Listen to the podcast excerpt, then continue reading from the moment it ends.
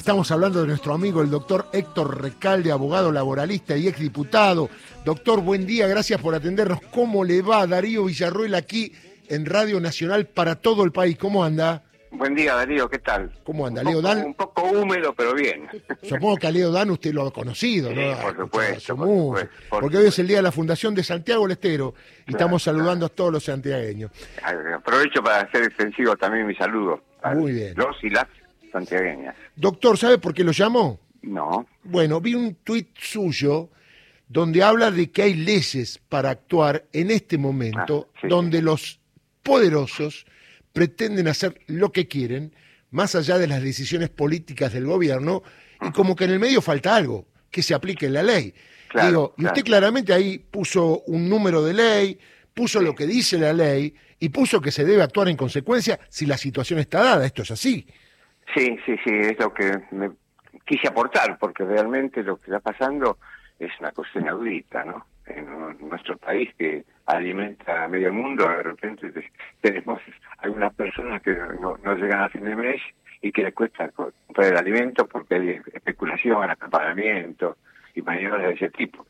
Y como decía, usted sabe que soy peronista, Sí. como decía el dentro de la ley todo y fuera de la ley nada. Correcto. Y usted O sea citó que- una ley ahí, ¿no? La ley La ley 20.680, que es de la década del 60, o sea que no es este, no es peronista precisamente, pero fíjese que le da al Poder Ejecutivo una serie de herramientas para impedir cosas que están sucediendo.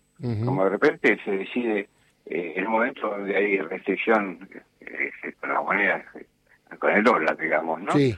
Este, que nosotros somos un país que por, por la exportación podemos co- conseguir esa divisa que no, no vendan por algún tipo de, de especulación. Bueno, el Poder Ejecutivo tiene, pues tiene una serie de facultades. Lo primero que tendría que hacer es declarar el estado de emergencia económica Correcto.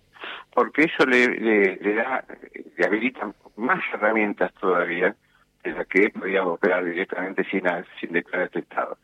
Además, la ley, esta 20.680, es, eh, es, la ley misma dice que es de orden público, o sea que le da una jerarquía mayor a cualquier ley. Este, bueno, si se puede fijar precios máximos, Sí. margen de utilidad, se puede congelar los precios. Correcto. Ujú. Este- Bueno, que se ha pasado en alguna oportunidad, correcto. Sí, ¿no? por supuesto, por supuesto, no. Este, no, no es un invento, pero pero hay que ponerlo en la superficie para que recordemos que está esto, ¿no?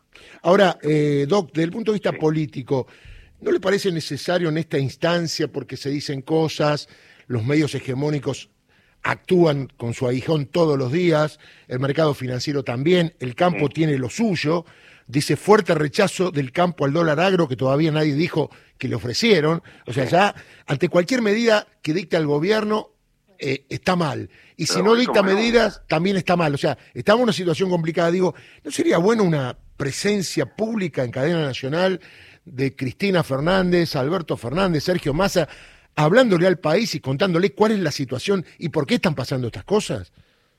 Sí, la, la verdad, yo soy prudente en esas cosas, eh, porque la, uno de...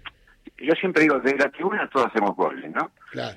Seguramente hay algunas razones por las cuales este, hay cosas que no se hacen y uno piensa que deberían hacerse. De todas maneras, uno tiene que decirlo, porque todo, na- nadie con nadie no siga oficialista, eh, eh, es toda la vida, ¿no? Es decir, todavía en el peronismo, no todavía oficialista. Este, pero bueno, hacerlo, congelar precios, por ejemplo. ¿Por qué no? Y se puede prohibir o restringir la exportación, también También. hacerlo. Se puede obligar a continuar la producción la industrialización, la comercialización. Se puede intervenir tempora- temporalmente. Además, la ley da el derecho a la defensa, ojo, ¿eh? Correcto, correcto. Y, porque eh, no, es, no es que pretorianamente uno hace, si, si alguno siente que, que esto es eh, lo, lo- lo que hace el gobierno, lo que le impone el gobierno, si afecta a su derecho constitucional, este, incluso la ley dice que cuál es el fuero que tiene que intervenir, que es el fuero penal económico. Tal cual. Y también a las cuevas financieras, ¿no? Que están manejadas en muchos casos por tipos poderosos que representan a la derecha y, al, y a los que tienen el poder en este país, ¿no? pero no hay ninguna duda que acá hay operaciones de, de desestabilización. Pero además algunos medios lo dicen abiertamente. Cuando están hablando, bueno, acortar este, el, el mandato, que se, que se convoque elecciones para presidente y vice nada más, Una locura, ¿no? Nunca, nunca se vio esto, ¿eh? La verdad que nunca se vio. No, no, están agrandados. Claro, porque además uno ve la calle. yo diría, no te agrandes chacarita, ¿no? es verdad. No, porque uno ve, yo veo eh, en el ámbito que uno se mueve, el país está funcionando perfectamente bien. O sea, más allá de la crisis que pueda haber, que tiene que ver con un montón de razones que también tiene que ver con la guerra, la pandemia, y hay que recordar que la faltante de dólares tiene que ver con una deuda que contrajo Mauricio Macri de 45 mil millones de dólares que nadie quiere acordarse, ¿no? Sí, sí, sí, hay que ponerlo en la superficie para que todo el mundo se acuerde. Pero este, además, eh, todos los datos macroeconómicos son buenos para el país. Totalmente. Lo que estamos fallando es en la distribución. Ahí sí, ahí falta realmente, hay obreros o, empleados o empleadas o, obreras que son trabajadores formales y no llegan a fin de mes. Está claro, está claro. Doc, la última, mañana es 26 de julio, una fecha histórica. Me gustaría algunas palabras, usted recordando a Evita y teniendo en cuenta su doctrina, su dogma, que es tan aplicable hoy como hace tantos años, ¿no? Sí, sí, sí.